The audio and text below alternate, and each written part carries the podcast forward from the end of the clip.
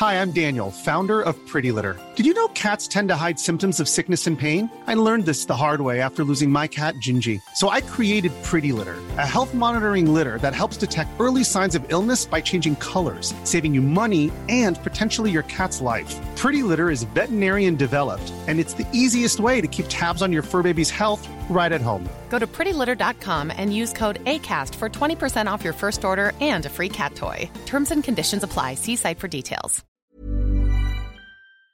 Les amis, bienvenue. J'espère que vous allez tous très bien, très content de vous retrouver pour cette nouvelle vidéo. Quel match on a eu Quel début de week-end on a avec la victoire de Man City contre Liverpool 4 buts à 1. Cet homme a été extraordinaire. Man City a produit un football sublime, un petit peu déséquilibré. Il y a eu des moments de doute au tout départ. Liverpool a ouvert le score par l'intermédiaire de Mossala.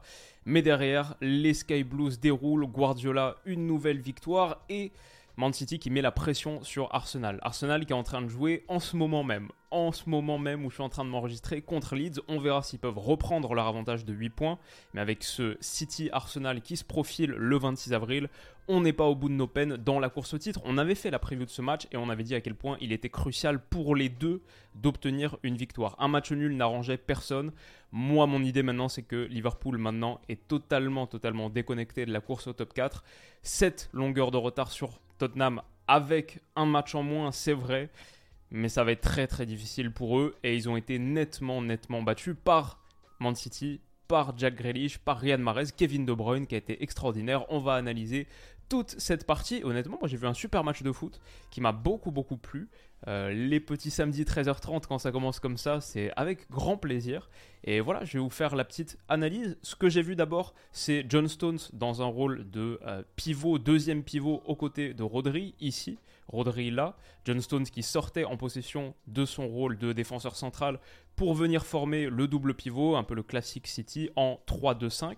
Et c'était assez intéressant Là, ça permet à Ruben Diaz, pas vraiment ça permet, mais sa présence un petit peu plus haut occupe Liverpool, permet à Ruben Diaz d'aller allonger, écarter sur Jack Grealish. Je trouvais que City a très très bien utilisé la largeur. Malgré leur présence, un peu euh, voilà le carré de l'entrejeu, avec cette base Rodri, euh, John Stones, malgré leur forte présence dans l'axe, et initialement ça peut être un peu difficile, je trouvais que beaucoup beaucoup de ballons obliques, allongés, du jeu long pour aller chercher les côtés, pour aller chercher Grealish et Riyad Mahrez qui ont fait tous les deux d'excellents matchs. Et là, typiquement, une situation très dangereuse qui intervient à partir de ce moment-là. Et ensuite, John Stones, on le retrouve dans cette base pour transmettre à Kevin De Bruyne. Ça, c'est juste quelques secondes plus tard dans l'action. De Bruyne, là, bon, moi je trouve que City, ce qu'ils font très très bien avec ballon, évidemment, c'est le jeu positionnel, mais c'est aussi la qualité des appels. De Bruyne, Bon, il est trouvé dans cette zone, mais regardez Gundogan là, qui est pas le gars que tu imagines faire les meilleurs appels dans la profondeur, dans la surface de réparation, prendre le dessus sur un Ibrahima Konaté par exemple, et pourtant, parce qu'il a parfaitement lu ce qui allait se produire, parce que City maîtrise très très bien ses phases de possession, quand Kevin De Bruyne est touché sur le côté comme ça, tu sais que ça va partir en centre, second, poté, second poteau, pardon. Gundogan a parfaitement lu la situation et il se met juste dans le dos de Konaté pour être trouvé par ce ballon parfaitement enveloppé, il faut le dire, par le pied gauche de Kevin De Bruyne. Ce que j'ai tweeté à la fin du match, c'est pour moi quand City, ils sont dans un fauteuil et sur la qualité de leur jeu positionnel, la qualité technique qu'ils ont, quand ils sont pas trop agressés dans le dernier tiers, c'est franchement, le niveau de foot qu'ils produisent, c'est assez extraordinaire. Et là, on se penche beaucoup sur l'affrontement, sur la course au titre contre Arsenal, etc. Mais moi, j'ai vu aussi une preview de City Bayern dans quelques jours, dans une dizaine de jours qui m'a très très euh, qui m'a vraiment enthousiasmé quoi. Je pense que ça va être assez sympathique. Mais donc voilà, première occasion, nette situation comme ça ou de ce beau mouvement de Man City qui est parti de la base arrière avec John Stones. Pourtant, leur approche avec euh, très forte pression, beaucoup de monde dans la moitié de terrain veut jouer tout le match dans la moitié de terrain adverse. Ça pu les mettre en difficulté et c'est comme ça qu'ils encaissent le premier but avec Liverpool qui prenait toujours autant de risques dans les sorties à Allison balle au pied mais ça a bien marché pour le coup. Euh, ils n'ont pas eu trop de soucis là-dessus. Ils n'ont pas encaissé de but à cause de pertes de balles basses par exemple. Pas dans mon souvenir c'est plus euh, les espaces qu'ils ont laissés derrière quand leur pressing marchait pas Finalement, un peu comme Man City là. Bon ballon de Trent Alexander-Arnold qui trouve Diogo Jota dans la profondeur, dans le dos de cette ligne où Manuel Akanji s'est pas aligné, pas au bon moment. Il est en jeu de pas grand chose, mais il l'est, Diogo Jota. Et derrière, il manque de vitesse, et on va en reparler, pour moi c'était un des thèmes du match. Il manque de vitesse pour pousser l'action jusqu'à sa conclusion, jusqu'à la fin. Mais il protège suffisamment bien pour permettre à Mossala de bondir dessus, d'envoyer un délice de ballon fouetté comme ça, brossé intérieur, qui va aller chercher le petit filet, très fort, hors de portée d'Ederson, pardon.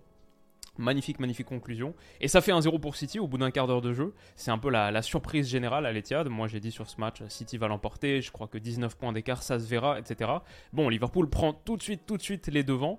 Et on sait que Liverpool, quand ils prennent les devants, j'ai la stat ici, BT Sport l'a sortie, en première ligue depuis août 2021, donc un peu moins de deux ans, 36 matchs où ils marquent en premier, 33 victoires, 3 nuls. Et on sait que Liverpool, contre le top 6 aussi, contre le top 5, du coup les autres équipes du top 6, euh, cette saison, c'était la meilleure formation. Avec, ils avaient marqué le plus de points contre les City, qu'ils avaient battu au match aller, contre euh, Tottenham, Newcastle, Chelsea, Arsenal, etc. Liverpool, c'est pas mal, et c'est pas mal quand ils prennent l'avantage. Là, on voit la faille aussi dans cette approche de Man City, un peu le, 5 plus 5, quoi, 5 joueurs offensifs qui ont tous euh, soit marqué, soit donné une passe décisive. D'ailleurs, on va revenir sur les stats individuelles on fait une énorme, énorme prestation. Mais derrière euh, cette base, derrière cette base, Rodri, John Stones, parfois, et on le voit, c'est John Stones, c'est pas que en possession hein, qu'il était haut comme ça aux côtés de Rodri, même sur les moments plus bas comme ça. Euh, ah non, pardon, c'est Rodri et Gundogan qui est ici. Gundogan qui était un cran plus bas, John Stones là, très très haut du coup. Mais derrière ce double pivot, les trois offensifs de Liverpool pouvaient menacer et quand ils étaient touchés, quand Liverpool réussissait à se sortir de cette pression, ouais, ça faisait mal. Ça, c'est sur l'action donc qui amène le premier but. Ce qui est encore plus dangereux et encore plus, peut-être que ça, ça doit nuancer l'analyse qu'on fait de ce sublime Man City que j'ai trouvé avec ballon vraiment impressionnant. Bah, c'est ce qu'ils ont concédé sans parce que à la réception, à la suite de ce corner tapé par Kevin De Bruyne, derrière, la sortie pour le coup de John Stones, sa tête, elle est mal calibrée, ça atterrit ici sur Harvey Elliott qui lance Mossala dans la profondeur et ça à la 26e minute, c'est le tournant du match. Ici, encore une fois, City est pris dans le dos de sa ligne haute et là si ça fait 2-0, ah, c'est match plié. Pour moi, City revient pas de là. Ils vont égaliser en plus sur l'action suivante, une minute après. Et là, Salah doit pouvoir mettre à Diogo Jota ici. Pour conclure, c'est pas la faute de Salah. Faut noter aussi l'excellent retour de Jack Grealish qui était positionné un peu en, protecteur sur ce corner, sur la transition défensive. Mais pour moi, le problème c'est Diogo Jota qui a pas la vitesse suffisante pour se mettre là, ou en tout cas beaucoup plus proche, et pour permettre à Salah de donner un ballon plus anglais qui aurait pas été intercepté par Grealish. Du coup, il est obligé de mettre un ballon beaucoup plus latéral comme ça, qui peut être coupé par Grealish. J'ai une image un angle où on le voit beaucoup mieux. Bon, là, c'est voilà, c'est la passe qui est coupée par Grealish. Sur cet angle, je trouve que c'est très clair parce que à la base de l'action, sur la passe en profondeur d'Harvey Elliott, il y a quoi, genre euh, une bande, euh, un carré d'écart entre Jota et Salah. Si on se projette quelques secondes plus tard, Salah a accéléré. Il y en a à peu près deux, quoi, deux d'écart. Et il n'a pas réussi. Salah est allé plus vite avec ballon que Jota n'est allé sans. Et le problème, c'est que Jota, il n'a pas du tout cette capacité, cette qualité de vitesse, d'accélération, encore moins en ce moment. On sait que c'est une période difficile pour lui, euh, sportivement, je veux dire. Juste, euh, il joue pas très bien, quoi. Et malheureusement, même s'il met toute son énergie, il, lève la tête, euh, on le voit, c'est des mouvements assez excessifs, quoi. Il essaie de mettre vraiment tout ce qu'il a pour accélérer, pour être à la conclusion de cette contre-attaque. Malheureusement, il est beaucoup trop loin. Et Grealish est bien revenu aussi. Grealish a bien défendu. Et c'est peut-être euh, la première très grosse, très belle action de son match, qui a été 10 sur 10, je pense, le meilleur match de Grealish avec un maillot de City, parce que c'est un gros match aussi contre Liverpool. Euh, match décisif dans la course au titre, etc., pour permettre à City de continuer à y croire. Donc, au grand rendez-vous, Grealish répond présent, quoi, comme contre Arsenal aussi, il me semble, quand il les avait battus 3-1, il n'y a pas si longtemps, là, il y a quelques semaines. Euh, ouais, Grealish vraiment est en train de vivre une superbe, superbe saison une belle résurgence aussi après un premier exercice un peu euh, bon, mitigé du côté de City. Et là, franchement, il s'impose comme étant un des, un des joueurs, un des trois joueurs, je dirais, les plus importants de Man City cette saison. Euh, voilà, qu'est-ce que je veux montrer d'autre? Simplement que De Bruyne était dans, les, dans tous les bons coups j'ai sur les 90 minutes, à chaque fois qu'il a touché le ballon, quasiment à chaque fois qu'il touchait le ballon, il ouvrait un espace. Et typiquement là, c'est une situation, je sais pas, un peu plus tôt, il y a une tête déviée, peut-être vous vous en souvenez ceux qui ont vu le match, une tête déviée un peu vers l'arrière qui ouvre un espace. La passe qu'on a montré tout à l'heure, pied gauche, des ouvertures, des obliques, son bon positionnement. Et bah là, typiquement, Akanji Donc on voit John Stones là qui est un petit peu pris sur le triangle, donc il faut trouver une autre solution. Akanji qui trouve Kevin De Bruyne. De Bruyne, lui, à la base, il indiquait d'aller jouer côté. Mais du coup, hop, en se retournant, en pivotant, comme ça, elle n'est pas facile celle-là, il réussit à prolonger le ballon entre les jambes de Robertson. Klopp est dégoûté, euh, si on voit son... Non, malheureusement, j'ai pas son image, l'image de sa réaction. Mais derrière, j'ai envie de souligner, bah bon, déjà De Bruyne a ouvert cet espace, magnifique. Ça, ça permet. Franchement, le match, il était un peu miroir. Hein. Liverpool était un petit peu dans la même approche que Man City, avec une ligne défensive très très haute et avec un quintet devant qui essayait de presser absolument le 3 plus 2 de euh, Man City. On voit ici la base 2, là les 2, les 3. C'était en individuel là et c'était quasiment, c'est très très proche de ce qui se passait quand Liverpool avait le ballon dans son camp. Mais une fois du coup que c'était percé, et ben, il y avait beaucoup d'espace. Ça a conduit à rendre le match euh, très plaisant, j'ai trouvé. Franchement, j'ai passé un super moment, super petit après-midi. Aussi parce que techniquement, les individualités, les stars étaient en grande forme, j'ai trouvé. Il y a eu personne vraiment en dessous du côté de Man City. On a beaucoup parlé de Grealish, mais je trouvais que Riyad Mahrez a été très très bon dans tout ce qu'il a fait, quasiment tout ce qu'il a touché. Il l'a bonifié, comme Kevin De Bruyne. Là, typiquement, boum, il accélère. Franchement, là, il y a de l'espace, mais il faut convertir. Et c'est pas forcément évident face à Van Dyke, avec le retour d'Henderson, avec Fabinho qui est revenu. Il la transmet parfaitement à Gundogan qui pivote, mais c'est merveilleux ce qu'il fait Gundogan là. Jambe éloignée, pied droit, et ensuite la passe pied gauche pour perdre aucun temps. Le relais parfait dans cette zone pour Grealish qui déclenche pied gauche. Son centre est magique. Il bat Alexander Arnold au premier poteau. Et Alvarez peut pousser dans le but vide. Alvarez qui avait eu une belle occasion juste quelques minutes plus tôt et qui là ne fait pas regretter la présence d'Aland. On va voir Aland d'ailleurs célébré dans les tribunes. Je ne sais pas si c'est avec euh, un membre de son, euh, de son crew, quoi, mais, mais très très heureux dans les tribunes. Ça faisait, ça faisait kiffer, plaisir à voir. J'ai envie de dire sur cette action pour moi, euh, Gundogan, la passe pied gauche. Grealish, la passe pied gauche. Ce qui est fort aussi dans ce Man City, c'est que la notion de pied faible, pour certains, elle n'est pas la plus évidente. ils sont très très bons. Tu peux avoir Grealish là, qui n'est pas un pur ailier gauche, euh, faux pied, qui fait que rentrer intérieur, qui a que une combinaison, une arme. Il peut aussi centrer pied gauche en première intention. Il, rentre pas que pied droit, je sais pas s'il y a des pieds gauche, il rentre pas que pied droit sur son pied fort. Il peut aussi centrer pied gauche comme un ailier classique entre guillemets, un gaucher sur la gauche, un mec qui serait gaucher sur la gauche. Donc euh, ouais, ça je trouve ça très bien. Marez, il fait souvent, souvent il rentre, il, voilà, il va vers l'extérieur pour aller enrouler, mais il peut aussi rentrer faire le crochet intérieur. C'est ça qui rend City très fort sur ses centres en retrait. Ça, c'est un but classique City, mais honnêtement, l'action, je la trouve merveilleuse de A à Z. Elle est partie de là quand même. Elle est partie de cette, à ce moment-là, de Ruben Diaz, Johnston un cran plus haut, boum, boum, boum, boum, boum, boum, boum, ça déroule, un partout, magnifique. City a pas le temps de douter, parce qu'ils reviennent dans le match 5 minutes après avoir encaissé le premier but. La réaction de Guardiola, si vous ne l'avez pas vu, Tsimikas rentre dans sa zone, le remplaçant de Liverpool donc, qui est en train de s'échauffer vite fait, avec Matip il me semble là. Il rentre dans sa zone technique et Guardiola l'intercepte, on dirait qu'il se prépare à son meilleur combat de boxe et il lui demande de célébrer avec lui. Tsimikas est un peu gêné mais Pep, euh, je l'adore hein, mais il y, a, vraiment des moments où je sais pas ce qui se passe exactement dans sa tête. Il fait mais quoi, quoi, tu veux pas taper ma main? Il lui met sa main là en mode vas-y serre-moi la main, serre-moi la main.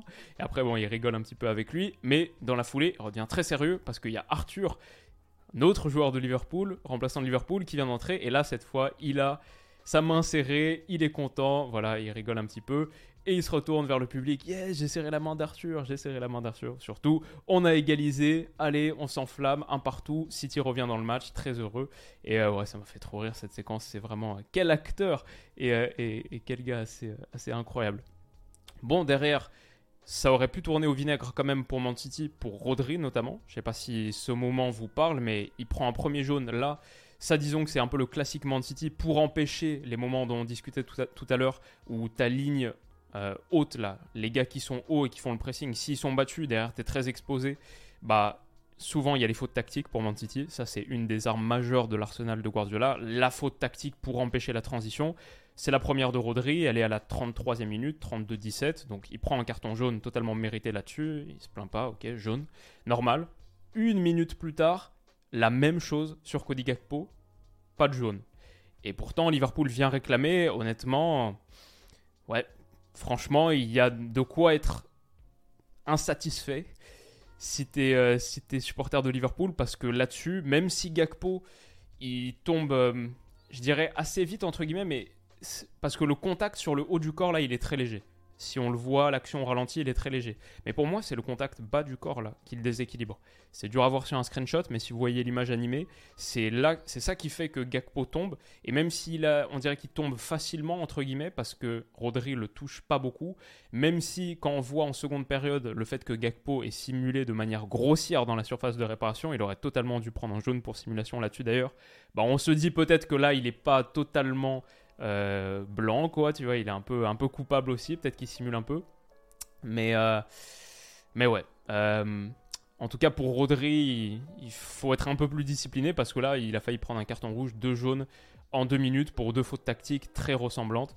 Et ça aurait pu tourner, ça aurait donné une dimension totalement différente à ce match. Un partout à la pause, on revient vestiaire, un partout, engagement, 50 secondes plus tard, Mantiti marque le deuxième but, prend l'avantage et derrière ils vont dérouler.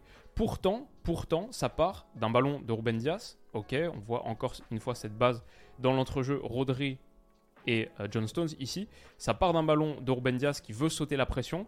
Il est mal calibré, il atterrit sur la tête de Fabinho et là il y a une bonne situation à jouer pour Liverpool, mais malheureusement pour moi tout part de là, tout part de là et c'est vraiment vraiment un problème. C'est que l'autre gars le, John Stones entre guillemets de Liverpool, c'est-à-dire euh, le latéral droit qui est dans un rôle beaucoup plus avancé, beaucoup plus central, Trent Alexander-Arnold fait une grosse erreur pour moi, c'est qu'il n'est pas assez agressif sur ce ballon. Ici, sur cette tête de Fabinho, il peut être le premier s'il n'attend pas le ballon. S'il y va, et quitte à, euh, je sais pas, faire un battre Gundogan d'un petit, euh, un petit crochet, parce que le ballon il est un petit peu aérien là, il rebondit, donc euh, le mettre un petit peu juste comme ça par dessus et puis ensuite jouer ici ou peut-être même une passe en retrait pour Fabinho, quelque chose. Mais il attend le ballon. En gros, son idée c'est qu'il a envie ensuite de se retourner en accompagnant le ballon comme ça, mais Gundogan plus combatif met le pied et ça fait non seulement que Liverpool ne peut pas bonifier et peut pas exploiter l'erreur de Man City, la récupération de Fabinho, ça fait aussi que Trent Alexander-Arnold est totalement en dehors de position pour ce qui va suivre et ça va être fatal parce que derrière, il réussit pas non plus à couper la passe de Nathan Ake là qui joue côté. On rappelle, City a très très bien exploité la largeur. Grealish est trouvé là. Dans quelle position? Bah, Dans la zone d'Alexander Arnold, où on a Konaté du coup, qui est sorti ici.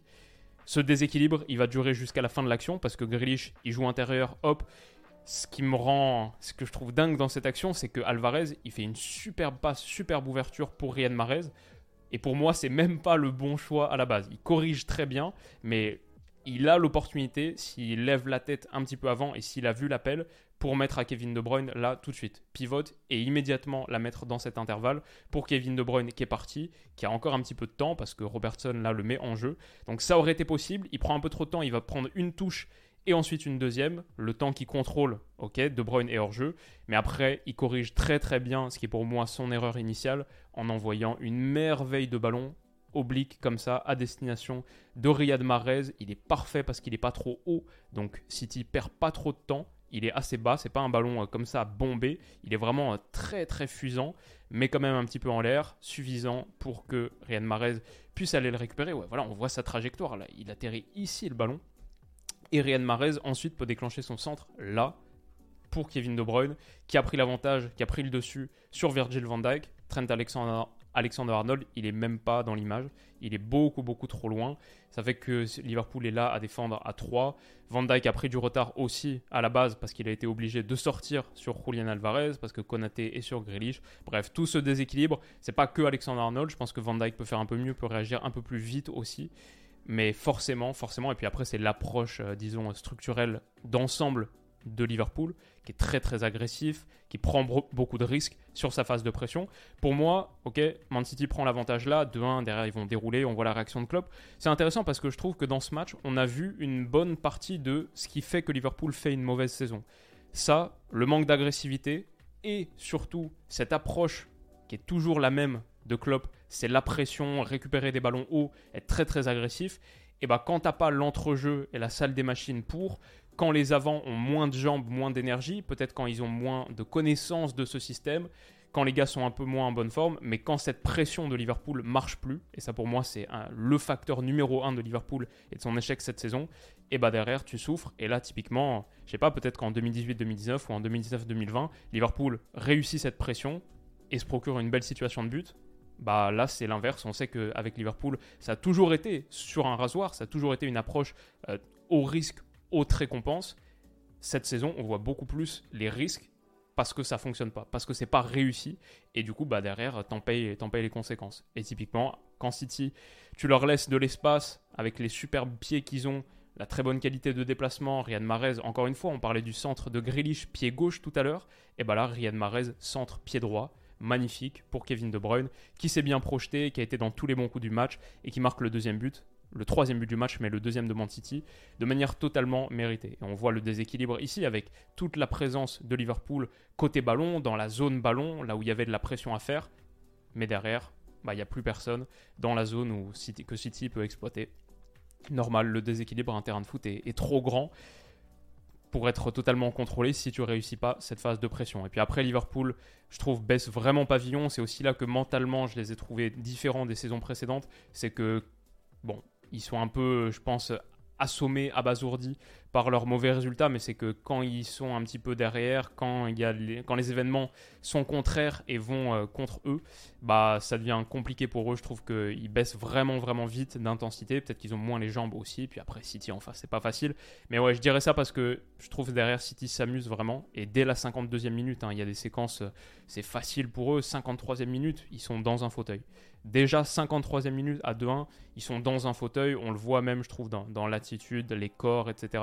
C'est très relâché. Rodri, il est là à 35 mètres.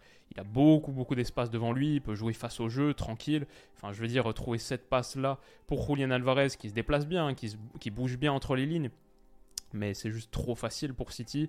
Derrière, ça va aller chercher côté pour Riyad Mahrez qui avance sans opposition et qui dans cette zone où il y a 5 gars va réussir à trouver une passe facile ici en retrait pour Julian Alvarez. Elle n'est pas coupée par Anderson, les gars sont pas au duel, pas au répondant, c'est facile pour Man City qui s'amuse, un tir est déclenché, il est stoppé sur la ligne, mais Gundogan est dessus, il a le temps de contrôler, d'ajuster, enfin défensivement toute cette séquence, pardon, toute cette séquence, toute cette situation et toute cette séquence, c'est une calamité pour Liverpool. Et euh, ouais, très très difficile pour eux. Derrière, Guardiola peut célébrer. Et puis après, il y a ces renversements. Ils sont dans un fauteuil. Voilà, tout le, tout le jeu, euh, aller chercher les côtés avec ces ailiers longs de ligne qui écartent un maximum, aller chercher les côtés et exploiter les, voilà, les, zones latérales et la largeur pour Man City. Ils l'ont très bien fait, que ce soit sur attaque placée comme ici ou sur attaque rapide comme là, pour aller lancer De Bruyne dans la profondeur, pour aller lancer Grealish, pardon. C'est Grealish qui va être trouvé au bout de ce ballon de Gundogan. Lui, De Bruyne, il va se projeter là. Il va être servi par Grealish parce qu'il va adresser une passe décisive à celui-ci qui marque le cinquième but du match, le quatrième pour Man City, totalement mérité pour couronner le grand match de Jack Grealish. Un but et une passe pour lui, un but et une passe pour Kevin De Bruyne, deux de mes hommes du match. J'ajouterai peut-être Gundogan que j'ai trouvé très bon, Riyad Mahrez aussi, Julian Alvarez pas mal. Euh, Erling Haaland peut célébrer. Ça a été une démonstration de force. 17 tirs à 4 finalement, 68% de possession. Un but, une passe pour Grealish, un but, une passe pour De Bruyne, une passe pour Mahrez, un but pour Gundo, un but pour Alvarez. 4 buts à 1. City, quand ils sont dans un fauteuil, c'est quand même incroyable le niveau de football qu'ils produisent. De Bruyne ouvre des espaces sur quasiment chaque ballon qui touche. Et c'était un beau week-end qui démarrait, effectivement, qui a très très bien démarré. Moi j'ai fait ma preview hier, je suis trop hypé par ce week-end qui s'annonce extraordinaire et il a bien démarré. Maintenant, rendez-vous dans quelques heures pour Dortmund Bayern, pour Bayern Dortmund à l'Allianz Arena, le sommet de Bundesliga. Vous aurez l'analyse une heure euh, à peu près après le coup de sifflet final, comme ici, comme là. Euh, même si là ça a été un peu plus long, j'avais beaucoup de choses à dire, peut-être euh, peut-être 1h30. Mais voilà, City qui recolle à Arsenal, on verra ce que Arsenal fait contre Leeds. Mais City aussi qui, pour moi, montre la qualité de leur foot avant de jouer contre le Bayern dans une semaine, ce qui s'annonce être un sommet de Ligue des Champions absolument, absolument fou et, euh, de haut niveau, j'espère. On va voir le Bayern, du coup, on va voir ce que ça donne. Rendez-vous dans quelques minutes pour ça. J'espère que cette vidéo vous a plu.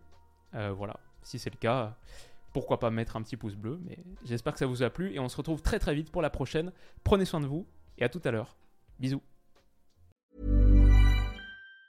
Planning for your next trip? Elevate your travel style with Quince. Quince has all the jet-setting essentials you'll want for your next getaway, like European linen, premium luggage options, buttery soft Italian leather bags, and so much more. And it's all priced at 50 to 80% less than similar brands. Plus, Quince only works with factories that use safe and ethical manufacturing practices. Pack your bags with high-quality essentials you'll be wearing for vacations to come with Quince. Go to quince.com slash trip for free shipping and 365-day returns.